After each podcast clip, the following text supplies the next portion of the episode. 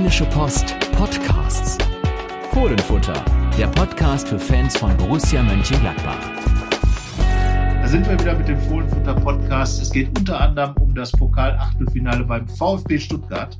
Und weil es einen Sieg gab um das Pokal-Viertelfinale gegen einen Gegner, der noch nicht bekannt ist, aber wer das sein könnte, auch darüber sprechen wir.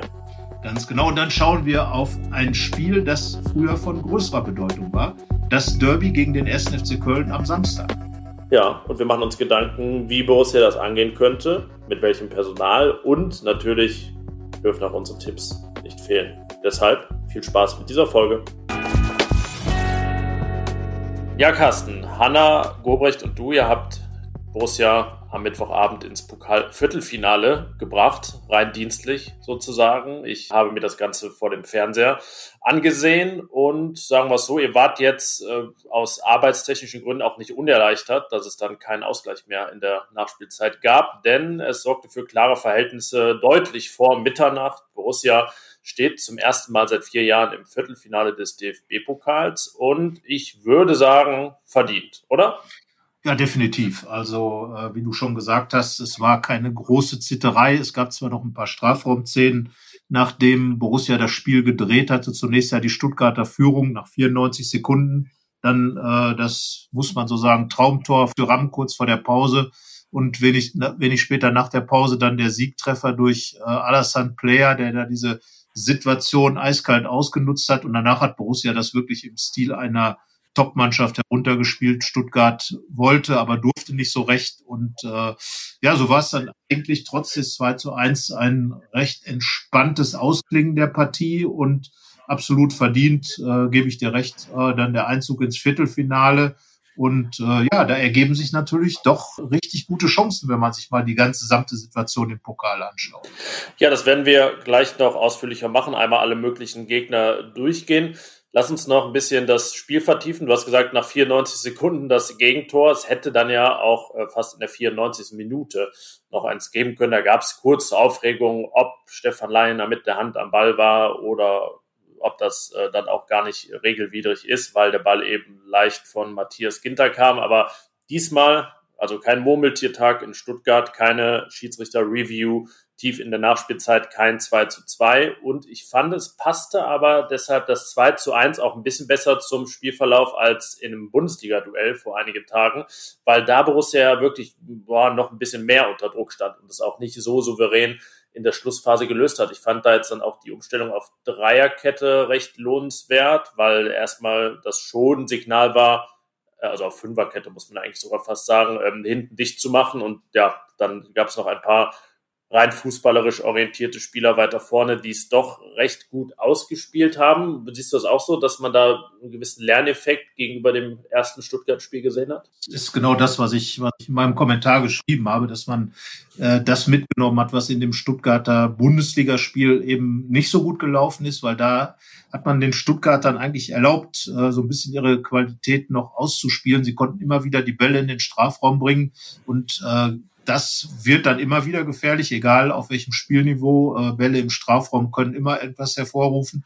Gestern deutlich besser in den Griff bekommen, kaum Bälle von der Seite zugelassen, zwei, drei Kopfbälle, die aber auch ja, wirklich nicht so gefährlich waren. Und so hatte dann Tobias Sippel, äh, Marco Roses Pokaltorwart, doch einen relativ ruhigen Abend, musste im Grunde genommen keine Riesenparade zeigen. Bei dem Tor war er meines Erachtens nach recht schuldlos, denn äh, da hat ja, war ja quasi die ganze Mannschaft dran beteiligt, den Stuttgarter da durchlaufen zu lassen. Da Stindels Ballverlust. Christoph Kramer wurde da doch relativ einfach überlaufen. Äh, Stefan Leiner ausgespielt und Florian Neuhaus äh, ging dann so ein bisschen dran wie eine Klette, aber eine, die halt äh, auch nur mitgetragen wird und dann eben das schnelle Gegentor. Aber danach hat Gladbach ja dann wirklich äh, in den, in den Cool-Modus umgeschaltet, hat das Spiel dann in den Griff bekommen, hat dann kurz vor der Pause eben diesen Ausgleich erzielt und das war dann ja eigentlich schon der entscheidende Knockdown für Stuttgart, die dann äh, noch einen Fehler gemacht haben, den Player dann eiskalt ausnutzt. Das hat den Gladbachern gereicht und äh, zum Ende hin dann eben auch diese sehr konzentrierte Defensivleistung, nachdem man da nach 94 Sekunden noch etwas gepennt hat in der Konterabsicherung.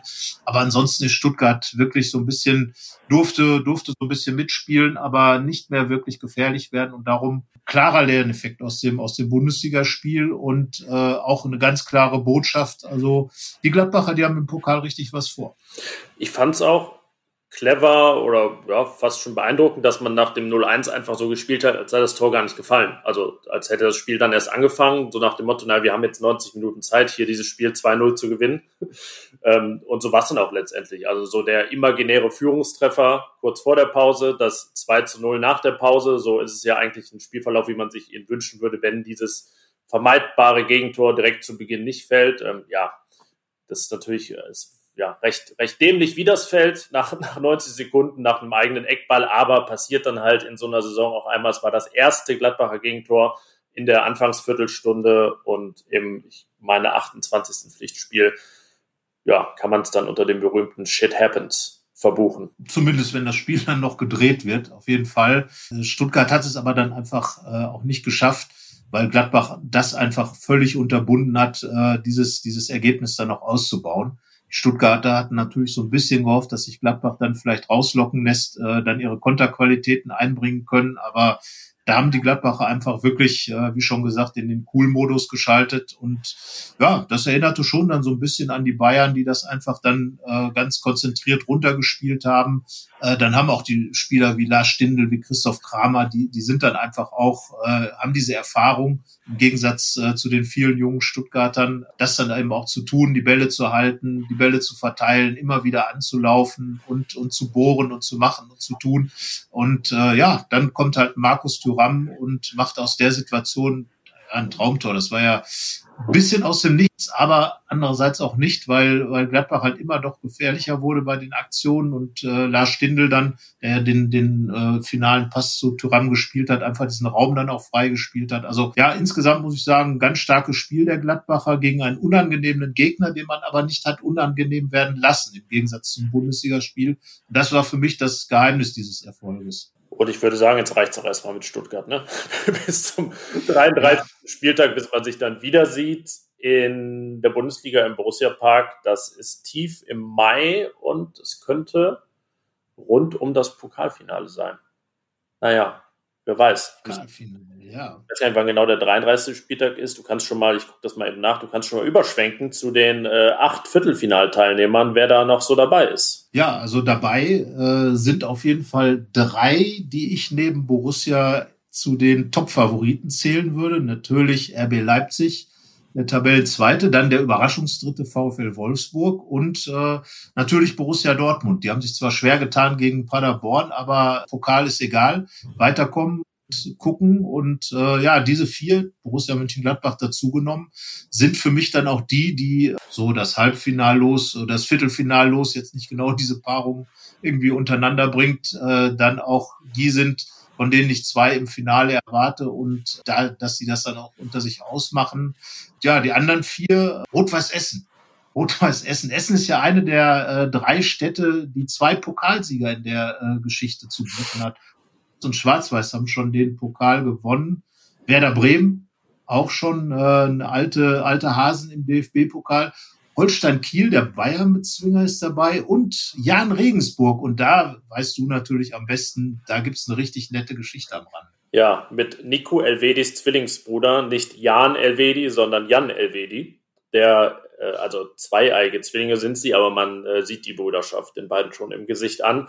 Das äh, ja, wäre natürlich die berühmte Geschichte, die nur der Fußball schreibt, das Bruderduell im Viertelfinale. Jan Regensburg zum ersten Mal so weit gekommen, hat den ersten FC Köln ausgeschaltet. Das wird später in dieser Folge noch relevant, denn das ist Borussias nächster Gegner in der Bundesliga. Ja, also äh, unterm Strich ein recht typisches Viertelfinalfeld mit der Einschränkung, dass der FC Bayern nicht mehr dabei ist und das deswegen doch ja schon so ja, ein bisschen beim Tennis würde man sagen, gibt es vier gesetzte Teams und äh, vier, vier Herausforderer und man darf dann gespannt sein, wer wem zugelost wird. Ähm, ich habe übrigens gerade nachgeguckt, das Stuttgart Rückspiel in der Bundesliga ist angesetzt für das Wochenende 15. Mai, ähm, was natürlich dann nicht haltbar wäre, wenn am 13.05. Borussia im Pokalfinale stehen würde in Berlin. Aber ja, Da gibt es dann das Wiedersehen mit dem VfB Stuttgart. Ich weiß gar nicht, wie das gemacht würde. Wenn da Borussia im Pokalfinale steht, dann muss man bestimmt nicht drei Tage später schon wieder Bundesliga spielen, halb, halb und volltrunken, je nachdem, wie das Spiel ausgeht. Ähm, ja, je nach, je nach Corona-Regelzustand ist man ja dann trocken gefeiert. Ja, genau, da geht es dann direkt ganz nüchtern zurück nach Hause. Naja, wir sind gespannt, das ist aber auch noch Zukunftsmusik. Das Viertelfinale gibt es dann in der ersten Märzwoche, 2.3., korrigiere mich, ne, 2. oder 3. März. Ja. Und den Gegner erfährt Borussia am Sonntag in der Auslosung ab 18.30 Uhr. Die übliche Frage, wer darf es denn sein? Wenn du jetzt auslost, ja, also, Kugeln vorwärmst. Wenn ich aus, wenn, wenn, wenn ich jetzt die vorgewärmte Kugel wäre, äh, der Kugelmensch, was ist der Kugelmensch? Ist das wieder ein Film, den ich nicht kenne? Nein, nein, das ist tatsächlich Mytho griechische Mythologie äh, von Platon. Also ein ganz großes Thema. Das werden wir jetzt besser mal weiter nicht vertiefen. Doch zurück zur Kugel, zum Fußball. Ja, wer wird diese, diesen Pokal gewinnen? Das ist wirklich, äh, finde ich, eine extrem schwere Frage. Aber wer wird Borussias Gegner? Ist genauso schwierig. Wer sollte es sein? Also ich glaube, wenn die Borussen gefragt würden, würden sie sagen, wir werden gerne ein Heimspiel haben. Andererseits fühlen sie sich auswärts ja auch ganz wohl, äh, gerade in dieser Saison. Und ich glaube, wir würden sagen, am liebsten nicht in Leipzig, am liebsten nicht in Dortmund, äh, sondern äh, ja, was soll man nun sagen? Also ich fände ein Heimspiel gegen Werder Bremen ganz gut, zum Beispiel. Ja, das hat schon 2015 gut geklappt. Genau, das hat nämlich 2015 ganz toll geklappt, weil Borussia da ausgeschieden ist. Es wäre eine Revanche. Äh, die Pokalspiele gegen Bremen haben ja eine riesige Geschichte. Äh, wir erinnern uns damals an Hans-Jörg Kriens und sein unfassbares Tor ähm, 1984 im Halbfinale bei dem, bei dem 5 zu 4, diesem unfassbaren Spiel, wahrscheinlich eins der, der größten Spiele auf dem Bökelberg, die es gegeben hat. Und äh, ja, also Bremen spielstarke Mannschaft, interessanter Trainer, der ja auch sogar mit Borussia Mönchengladbach in Verband, Verbindung gebracht wird, Florian Kofeld, also ein Spiel voller guter Geschichten und glaube ich auch mit gutem Fußball. Also ich sage, Werder Bremen Heimspiel oder auswärts wäre ein richtig nettes Los für Gladbach. Ja, jetzt ist ja Viertelfinale und es äh, nähert sich das Halbfinale. Da fangen ja schon die Gladbacher Phantomschmerzen wieder an, wenn man an die ganzen Traumata der vergangenen Jahre denkt. Deswegen habe ich so ein bisschen die Theorie, okay, vielleicht sollte es was Anspruchsvolles sein, sogar einer aus der Riege Wolfsburg, Leipzig, Dortmund, dann vielleicht zu Hause und dann könnte man sagen, okay, die anderen beiden werden einander zugelost und wenn man die Aufgabe löst, dann wird man auch damit belohnt, dass man einen dieser Gegner rausgehauen hat und im anderen Spiel noch einer rausgeflogen muss. Und dann, ja, ist das Tor zum Finale vielleicht ganz weit geöffnet und das, ähm, die, die Gefahr eines erneuten Halbfinaltraumas ein bisschen geringer. Also deswegen sage ich mal, Heimspiel gegen Wolfsburg. Also auch eine Raute mit einem W. Haben die eine Raute? Nee, die haben gar keine Raute mehr, aber früher hatten sie das. Ne? Ich war jedenfalls ein W. So. Ja, w, w, w, w und grün. Und auch große Pokalgeschichte. 1995 der, der Finalgegner, als Gladbach äh, den Pokal und den letzten Titel gewonnen hat. 3 zu 0 damals in Berlin. Äh, Herrlich Doll in Effenberg die Torschützen und äh, ja, Wolfsburg damals Zweitligist. Inzwischen eine Top-Mannschaft der Bundesliga. Äh, spielten ähnlichen Stiefel wie die Gladbacher. Ähm, Oliver Glasner ja auch aus der österreichischen Riege in der Bundesliga, ähm, damals großer Konkurrent von, von Marco Rose. Vorher sogar aber auch noch äh, einer, der auch bei RB Salzburg gearbeitet hat. Also da wäre auch an vielen Stellen viel Interessantes zu erzählen. Und äh, ja, Marco Rose war ja auch fast schon in Wolfsburg untergekommen. Das hat Jörg Schmatke, der Sportdirektor, zuletzt erzählt. Also da wäre auch viel Feuer drin. Gutes, gutes, interessantes Spiel. Spiel, weil auch Wolfsburg extrem gute Defensive, vorne mit Wout Weghorst einen äh, überragenden Stürmer. Also wäre eine große Aufgabe und Gladbach könnte es, so wie jetzt das VfB-Spiel, ja auch ein bisschen vorab testen. Ne? Ja, genau. Es wäre eine sehr exakte Wiederholung, weil man sich wieder zweieinhalb Wochen nach dem Bundesliga-Duell dann im Pokal träfe. Am 14.02. gibt es das Bundesligaspiel in Wolfsburg. Mal schauen, ob es die Duplizität der Ereignisse gibt. Wir werden es am Sonntag erfahren und dann ist es ja immer das Gleiche. Man muss es nehmen, wie es kommt. Das ist sehr philosophisch gesagt. Und Marco Rose ist es sowieso egal. Er will Fußballspiele gewinnen, egal wo, egal gegen wen, egal wie. Hauptsache gewinnen. Und äh, das ist, glaube ich, die richtige Einstellung im DFB-Pokal. Einfach machen und gewinnen, so wie jetzt in Stuttgart, äh, sich nicht aus der Ruhe bringen lassen, cool bleiben, irgendwo das Spiel an sich reißen und dann zur richtigen Zeit die Tore schießen keine Verlängerung, sehr journalistenfreundlich. Ich habe am Abend vorher das Dortmund gegen Paderborn Spiel gesehen und da war es dann 23.28 Uhr, als das Spiel zu Ende war, ohne Elfmeterschießen. Also äh, da hätte uns einiges geblüht. Es gibt ja tatsächlich auch in digitalen Zeiten noch sowas wie den Andruck der Zeitungsseiten. Und äh, von daher können wir nur sagen, danke Alassane Player, danke Borussias Abwehr. Äh, arbeitstechnisch war es optimal. Ja, und vielleicht gibt es ja dann im Viertelfinale auch ein 18:30-Spiel. Das werden wir vertiefen, wenn es soweit ist. Jetzt geht unser Blick so langsam, aber mal Richtung Wochenende. Aber wir wollen noch einen kleinen Zwischenschritt machen, den jetzt aber auch nicht unglaublich elaborieren. Das Thema Marco Rose, seine Zukunft und der BVB, es ist halt immer noch da. Es nervt viele, das wissen wir. Ähm, aber es ist nun einmal so, wie es ist. Das ist dann auch wieder sehr philosophisch gesagt. Äh, Max Eberl hat da rund um das Stuttgart-Spiel am Mittwoch drüber gesprochen. Was willst du oder was würdest du zu seinen Aussagen sagen? Wie, wie haben wir die einzuordnen? Er hat im Prinzip schon jetzt mal ein bisschen mehr gesagt, naja, es müsste dann schon bald mal eine finale Entscheidung fallen, was die Zukunft seines Trainers angeht.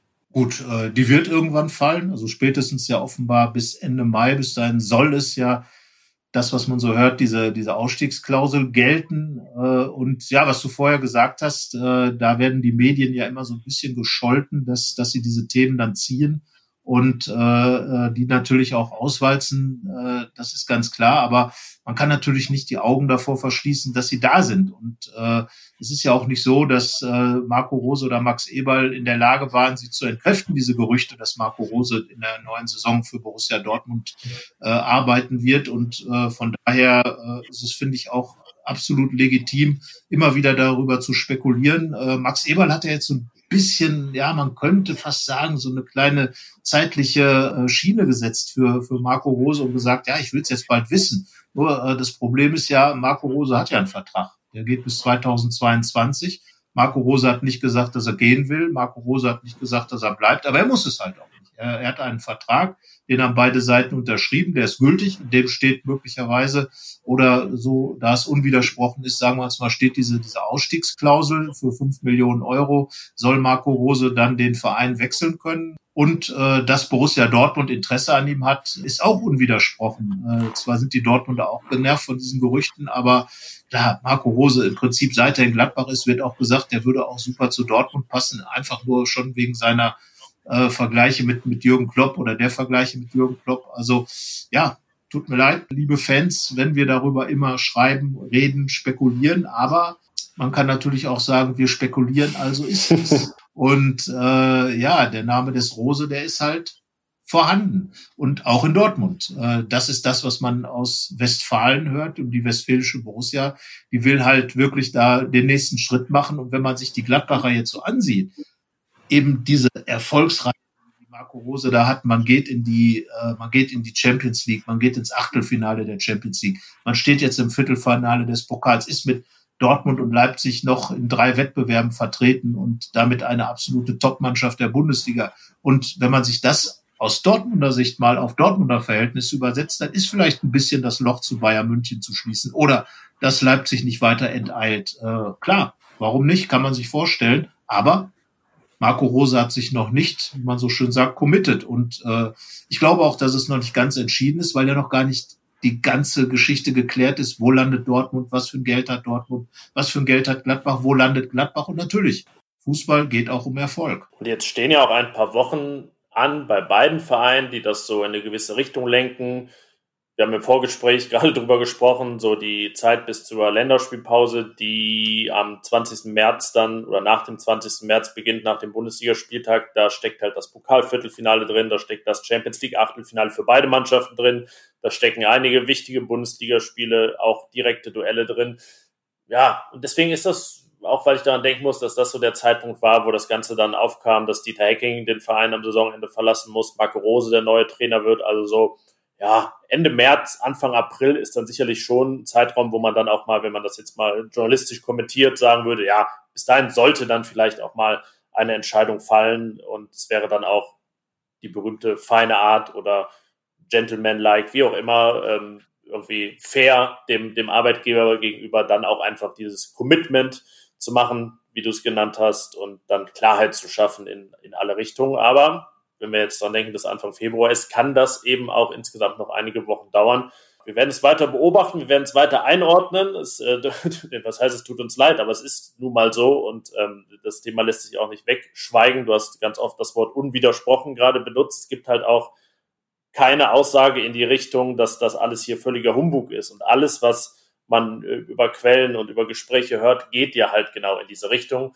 Deswegen ist ein langer Atem und Geduld für alle Borussia-Fans, also für Fans beider Borussias angesagt. Und ja, dementsprechend würde ich sagen, schließen wir dieses Kapitel für diese Folge, aber es dürfte noch weitere Folgen geben, in denen es besprochen wird.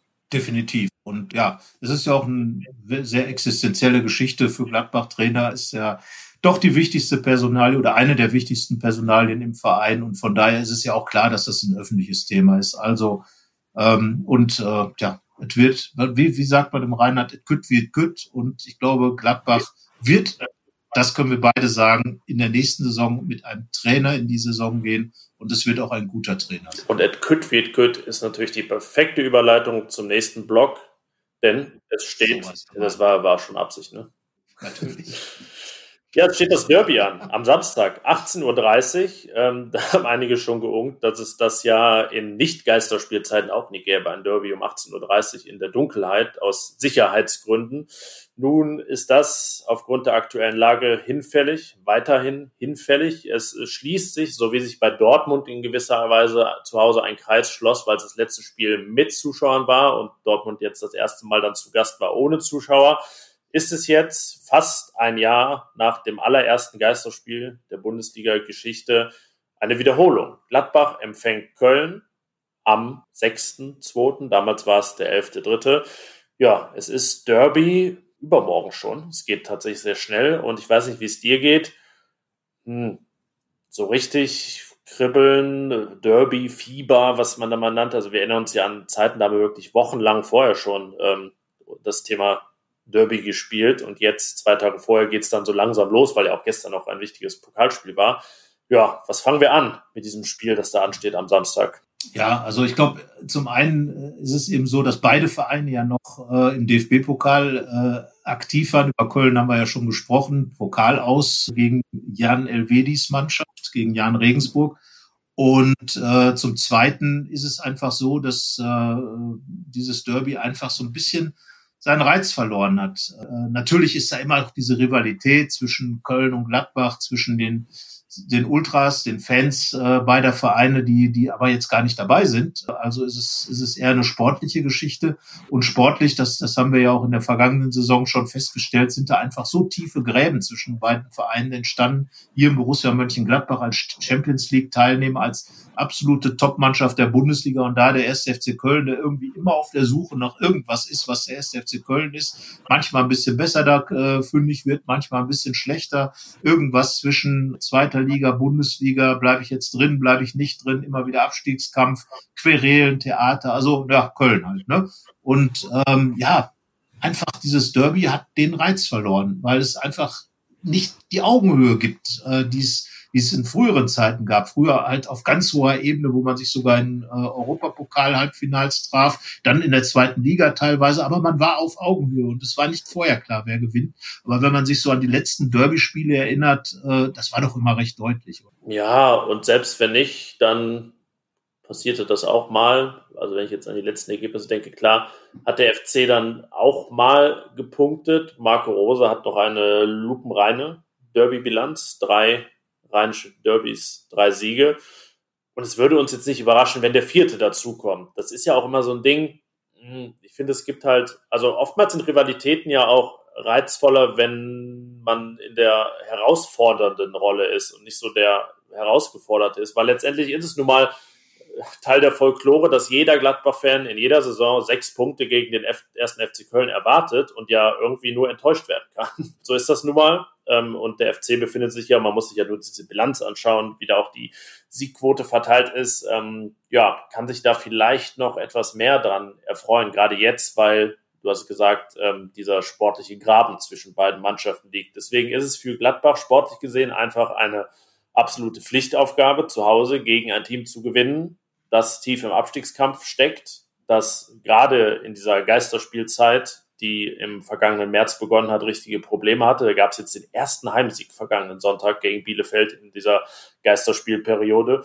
Ja, und deswegen ist es, wie es ist, würde ich sagen. Ja, es ist, wie es ist. Und ich glaube, dass inzwischen irgendwie Borussia Dortmund der neue SFC Köln geworden ist, wenn man sich das so von der Rivalitätsgröße her anguckt. Da hat Gladbach sowas, wo man, wo man hin will, wo man, wo man drankommen kann, wo man jetzt den ersten Sieg nach unendlich langer Zeit gefeiert hat. Und da ist einfach so diese, diese Herausforderung größer, die, die gegen Köln halt nicht da ist. Also fußballerisch sind da Welten wirklich dazwischen. Das, das muss man einfach sagen. Und äh, ja, Dortmund, Dortmund ist einfach so der, der ja, ein bisschen muss man sagen, der Bilzbub für die Gladbach-Fans, weil, weil einfach dann auch Spieler da äh, abhanden kommen und weil man hin und her wächst, weil man nicht hin und her, sondern weil nach Dortmund geholt wird.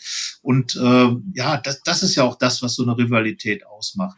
Also von daher, ja, der SFC Köln, äh, klar, es wird immer das, die Mutter der Derbys sein. So, so nennt es ja die Gladbach-Fans, aber ich glaube, so die Mutter war schon reizvoller, sagen wir es mal so. ja, genau, da gab es zwischendurch ja die äh, Fortuna-Gastspiele, dann war es die Pflegemutter aller Derbys und ja. Äh, ja, jetzt ist es so ein bisschen fast schon stiefmütterlich. Aber ja, natürlich spielt da auch rein, dass einfach keine Fans im Stadion sein werden. Was ist ja nun mal so, dass man dann auch ein bisschen davon in den Bann gezogen wird, dass das besondere Spiele sind. Also, ne, dass alles auch äh, friedlich einigermaßen bleibt zwischen beiden Fanlagern, aber natürlich kribbelt es in so einem Stadion. Das ist jetzt dann nicht plumpes Dahergerede, ganz anders, wenn das Stadion voll ist in einem Derby und äh, das ist was anderes, als wenn der FC Augsburg zu Gast ist. Aber das fällt jetzt auch noch weg.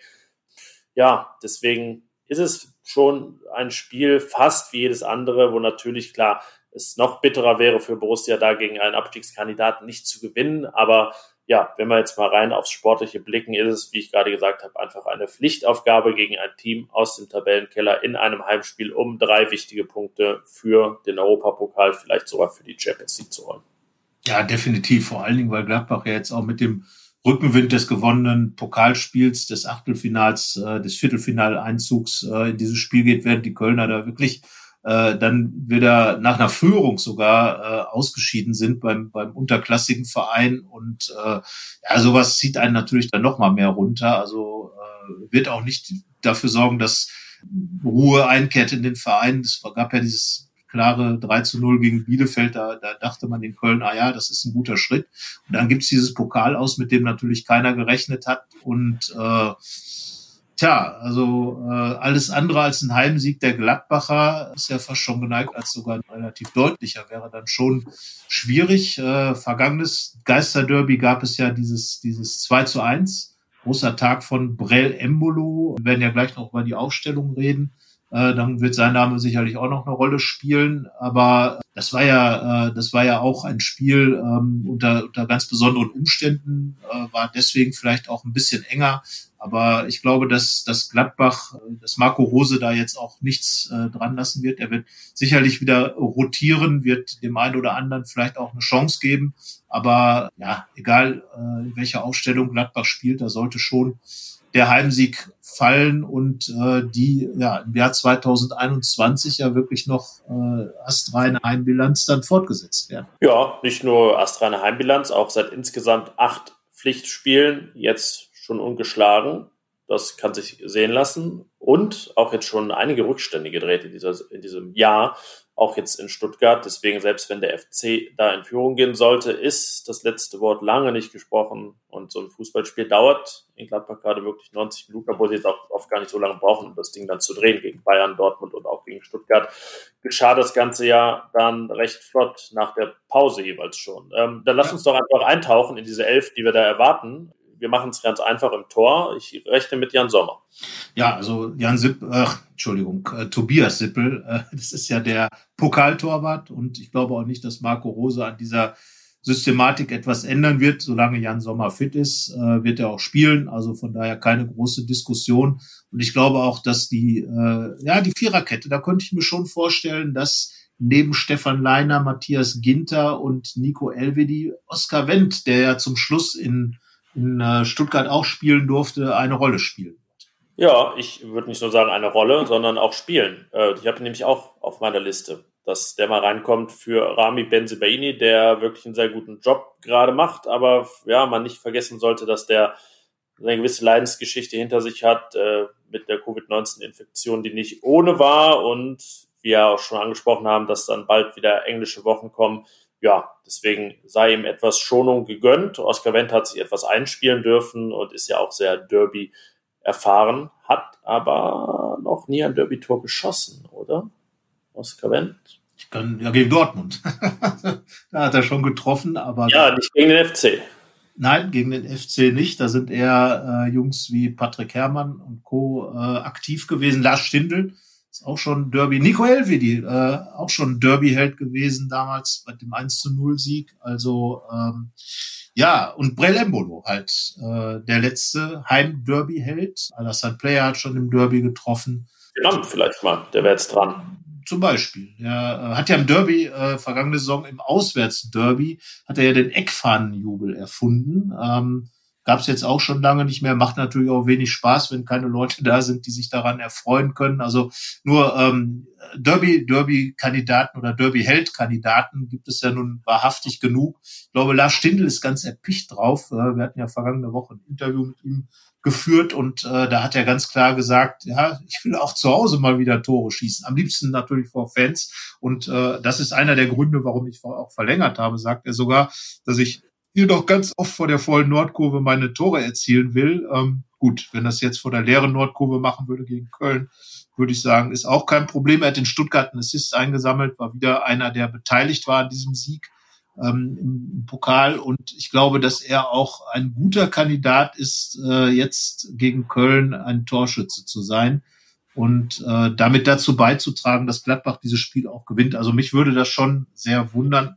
Du hörst, Lars Stindl steht in meiner Mannschaft und äh, dahinter glaube ich, dass äh, Dennis Zakaria und Florian Neuhaus spielen. Ja, da habe ich was anderes stehen, weil ich immer noch so dieses Gefühl habe, dass Zakaria Neuhaus gerade sich eher etwas, ich will nicht sagen, auf den Füßen stehen würden. Wir haben es, glaube ich, in der letzten Folge oder wir haben es irgendwann so besprochen, wir reden ja auch sonst mal miteinander, dass ähm, beide ja eher über das Spielerische kommen und deswegen sehe ich eher Zakaria und Kramer. Ähm, Neuhaus irgendwie letzten Spiele auch nicht mehr ganz so in dem, in dem Flow, auch jetzt beim 1-1 äh, gegen Union Berlin. Ähm, deswegen sehe ich Zakaria und Kramer. Dennis Zakaria, vielleicht auch mal ein Derby-Held-Kandidat. Schweizer sind da ja auch sehr gern gesehen in Gladbach. Ja, ich habe ich hab so überlegt, äh, das ist eine kleine Systemwandel. So Marco Rose ist ja im Moment äh, sehr flexibel, was seine Systeme angeht. Haben mal so ein 4-1-4-1 aufgeschrieben und da würde ich dann eben Dennis Zakaria als Single-Sechser sehen und äh, dann Florian Neuhaus halt eine Position weiter vor, äh, so eine Art äh, Doppelzehn vielleicht sogar und ähm, vorne dann äh, mit Brell Embolo und außen Tyram und äh, Hofmann. Hofmann, okay, da haben wir noch eine Unterscheidung. Es ist schön, dass wir uns mal nicht ganz einig sind. Ich habe das 4-2-3-1 oder 4-3-3, wie man es nennt, und ähm, so ein bisschen das, was du gegen Union ins Spiel gebracht hattest, die volle Wucht ganz vorne. Marcus Thuram über rechts, Brel Embolo Zentrum, Alassane Player links. Thuram hat ja gezeigt, wie er es von der halbrechten Position auch machen kann, mit einem schönen Linksschuss. Alassane Player, das ist ja quasi sein Wohnzimmer, die halblinke Position, um da äh, aufs Tor zu schießen. Und dann äh, Brel Embolo mal wieder in der Startelf. Ja, das wäre meine Aufstellung vorne also mit den drei sogenannten Büffeln. Volle Wucht, Tyram, Embolo und Player. Ja, also Embolo hat ja auch gegen Köln schon gute Spiele gemacht von der äh, Zehnerposition damals aus, ist inzwischen ja ein Mittelstürmer geworden. Und ich würde jetzt ganz gerne tatsächlich noch über einen reden, der ja jetzt voller Borusse ist. Hannes Wolf äh, wird verpflichtet. Äh, insgesamt 11 Millionen Euro äh, wird der, äh, kostet er jetzt. Äh, Max Eberl hat das am Rande oder in der Pressekonferenz vor dem Stuttgart-Spiel gesagt. Äh, die Kaufpflicht ist jetzt eingetreten. Also Hannes Wolf wird über diese Saison hinaus, äh, so er nicht verkauft wird, äh, wird er Borusse sein und äh, nicht mehr RB Leipzig gehören. Das heißt also, ähm, er ist auch da, länger da. Und äh, dieser, dieser Wechsel, den, den Marco Rose ja auch in seiner Einordnung von Brell Embolo vorgenommen hat. Er hat Embolo am Anfang äh, ganz oft auf der 10 spielen lassen, jetzt fast nur noch auf der 9 Äh, Finde ich auch gut, weil, weil ich Brell Embolo auf dieser Position einfach auch sehe und seine Stärken auch sehe.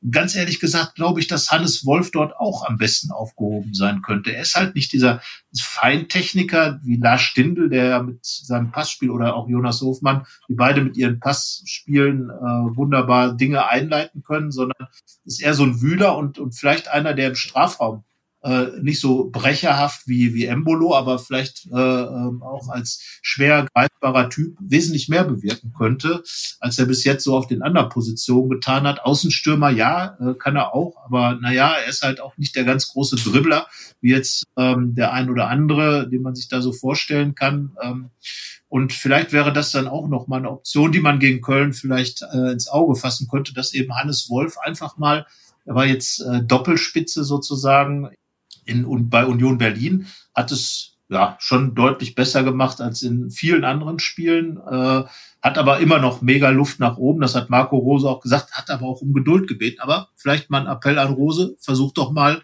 den Wolf als Sturmspitze. Jetzt hast du ein bisschen so argumentiert, er hat es nirgendwo anders bislang gebracht, dann ja, ist das so der letzte Stroh, wenn man ins Böse wäre. Nein, nein, nein. Äh, nee, aber der, klar, also da haben wir jetzt schon oft drüber gesprochen, dass er seinen Platz noch nicht gefunden hat und natürlich ein Weg, diesen Platz zu finden, ist einfach auch viel nochmal auszuprobieren. Jetzt ist ja nun mal auch vertraglich zugesichert, dass diese Geduld ihm gegeben wird, weil er einfach Borussia bleibt über den Sommer hinaus. Ja, ich bin sehr gespannt, ob vielleicht dieser Granit Xhaka-Effekt irgendwann eintritt, dass dann der Knoten platzt, obwohl ähm, das ja bei Granit Xhaka auch andere Gründe waren, warum es dann da am Anfang nicht funktioniert hat ähm, weil er da etwas äh, sonnenkönighaft, sage ich mal, aus äh, Basel kam und sich dann erstmal an die neue frische Luft in der Bundesliga gewöhnen musste, es dann Undiszipliniertheiten und so weiter auf dem Platz gab. Also dessen hat sich Hannes Wolf natürlich nicht schuldig gemacht. Ich bin sehr gespannt. Es ist auf jeden Fall ein Projekt, ähm, wo er natürlich auch Marco Rose sagen kann, okay, ähm, vertraut mir, ich habe hier schon ähm, andere nach vorne gebracht. Wir dann an Florian Neuhaus, bei dem ja nun auch nicht alles super lief am Anfang unter Rose, der sich da in gewissen Bereichen reinfuchsen musste. Und ja, wenn Marc Rose denn auch über den Sommer hinaus bleibt, ist das sicherlich ein spannendes Projekt, dessen Ausgang wir natürlich genau beobachten werden. Und vor allen Dingen, glaube ich, auch Hannes Wolf wird das genau beobachten. Er ist ja wirklich ein Zögling von, von Marco Rose. Die kennen sich schon seit äh, Tine, also seit Teenager-Tagen von Hannes Wolf. Äh, Marco Rose war da schon noch älter, aber ähm, er ist sozusagen ein Spieler, den, den äh, Rose aufgebaut hat, äh, kam dann ja auch auf dem Umweg über Leipzig dann äh, zu Borussia, um bei Marco Rose wieder richtig reinzukommen. Und äh, ja, geben wir ihm einfach mal die Chance. Ähm, ab und zu kann er mir auch so ein bisschen leid tun. Man merkt immer das, Bemüht, das Bemühte, was er hat. Äh, und wie gesagt, ich fand jetzt Union Berlin, äh, dieses Spiel, das war auch nicht so schlecht wie es mancher Fan dann gesehen hat. Er ist jetzt bei den Fans ja schon so ein bisschen das Objekt der äh, Spitzen geworden, die da abgefeuert werden, ähm, der, der verbalen Spitzen. Das erinnert mich so ein bisschen dann auch an Jonas Hofmann, der ja auch immer so ein bisschen im Fegefeuer da stand, inzwischen zum Topspieler geworden ist. Der Weg ist richtig weit für Hannes Wolf, aber Jonas Hofmann hat ja auch einige Zeit gebraucht, um in den Herzen der Fans anzukommen. Ich bin da auch sehr gespannt, eine Prognose abzugeben, finde ich, fällt extrem schwer bei Hannes Wolf. Äh, und ja, Borussia hat ihn jetzt äh, fest in, ihren, äh, in ihrem äh, Club. Und schauen wir mal. Auch da, was soll man sagen? Schauen wir mal, ist wahrscheinlich das einzig Sinnvolle im Moment. Jetzt könnte man einen wunderbaren Zusammenschnitt für unsere Social Media Kanäle machen mit allen, et kütt wird kütt, et is et is. Und man muss es nehmen, wie es kommt. Und schauen wir mal. Das ist dann ja. das äh, letzte Wort des letzten Kapitels dieses Podcastes. Und ich würde sagen, nachdem wir jetzt alles hier abgegrast haben, komm, du willst doch auch, oder? Die Mailadresse. Na, die kann ich doch gar nicht. Das ist so schwierig. Sag du es, du bist da so gut drin. ja. Die Mailadresse. Also. Der Kampf um die Mailadresse. Wenn ihr Anregungen, Wünsche, Kritik, Lob, was auch immer habt an uns oder auch einfach irgendwas anderes auf dem Herzen, Themen, Wünsche, Tipps, Anregungen, Anregungen habe ich glaube ich war schon mein erstes Wort, aber egal. Jedenfalls, wenn ihr irgendwas davon habt und uns schreiben wollt, könnt ihr das am besten per Mail an fohlenfutter.rheinische-post.de. Es hört sich immer wieder absolut super an. Also das muss man ganz klar sagen. Ähm, wie Janik schon gesagt hat, schreibt alles, was ihr auf dem Herzen habt, sagt uns, äh, was ihr vom Podcast haltet. Wir bekommen immer wieder kleine Anregungen. Äh, zuletzt ging es ja auch mal um Joe Skelly und äh, die Geschichte, warum er weniger Probleme hat als Julio Villalba. Hanna Gobrecht hat sich damit beschäftigt, hat das auch aufgeklärt. Also da einfach nochmal googeln in unseren äh, Angeboten suchen. Da ist die Geschichte mit dabei, äh, warum Julio Villalba nicht spielen darf in der U23 und Joe Skelly ist der Amerikaner ist der Einfachrat. Ähm, ihr seht, äh, wenn Fragen kommen, sind gerne bereit, sie zu beantworten auf den diversen Kanälen, wo unsere Angebote laufen. Und äh, ja, ansonsten für gute und äh, wohlgemeinte Anregungen und Kritik sind wir natürlich auch immer offen. Und äh, ja, deswegen haben wir jetzt, glaube ich, für heute alles besprochen, oder? Ja, so ist es. Die und die Tipps. Nein, die Tipps. Oh Gott, wer hatte denn überhaupt letztens bei Union? Hat, haben wir da, hat da jemand unentschieden getippt? Äh, das ist eine gute Frage. Ich glaub, ja, ich habe, glaube ich, unentschieden getippt, oder? Ja, ich habe, du hast ja, gesagt, der Flug geht vorbei und ich habe gesagt, naja, nur so halb. Ich meine, so war's. Genau, und du hast dann 5 zu 5 gesagt, glaube ich. ja, genau. So, du darfst jetzt mit dem Derby-Tipp beginnen. Ah, es kann ja nur schief gehen. Ähm, ich habe mich so weit aus dem Fenster gelehnt, jetzt muss ich das auch eigentlich mit dem Tipp untermauern. Deswegen glaube ich an ein 3 zu 0 für Borussia. Ja, ich hatte jetzt fast schon mit dem 4 zu 0 gerechnet. Aber ich sage, Borussia wird das Spiel so wie in Stuttgart relativ äh, kühl abfeiern und äh, gewinnen auch. Ähm, und es wird, also ich schwanke zwischen 2 und 6 zu 0. Aber nein, ich glaube, dass Borussia das alles sehr routiniert hin, hinbiegen wird und sage deswegen 2 zu 0 für Gladbach. Und äh, ich glaube auch, dass Lars Stindl ein Tor schießen wird. Okay. Das werden wir nächste Woche abgleichen, wenn wir uns dann melden mit einem bisschen zum Derby und dann vorausblicken auf das, ja, doch Spiel um den Champions League Platz gegen den VfL Wolfsburg am Valentinstag. Naja. Herrlich. Gut. Herrlich. Beim VfL Wolfsburg. Beim. Stadt sozusagen. Das ist noch romantischer, ja. Ja, äh, das wird vielen direkt einfallen, wenn sie an Wolfsburg denken, das Wort romantisch. ja. Amore an der Aller. Ja, Amore an der Aller. Das ist doch ein wunderbares Schlusswort. Also poetisch. Kugelmenschen, Amore an der Aller und äh, et kütt wie kütt. Genau, ein klares Indiz dafür, besser Tschüss zu sagen. Yes. Ähm, ja, und bleibt uns gesonnen. Ein sportlich, nee, was sagst du immer? Ich sag, sag du es nochmal. Sport, das kann nur ich. Ein sportverbundenes Vergnügen. In dem Sinne, bis nächste Woche. Tschüss. Ciao. Mehr bei uns im Netz www.rp-online.de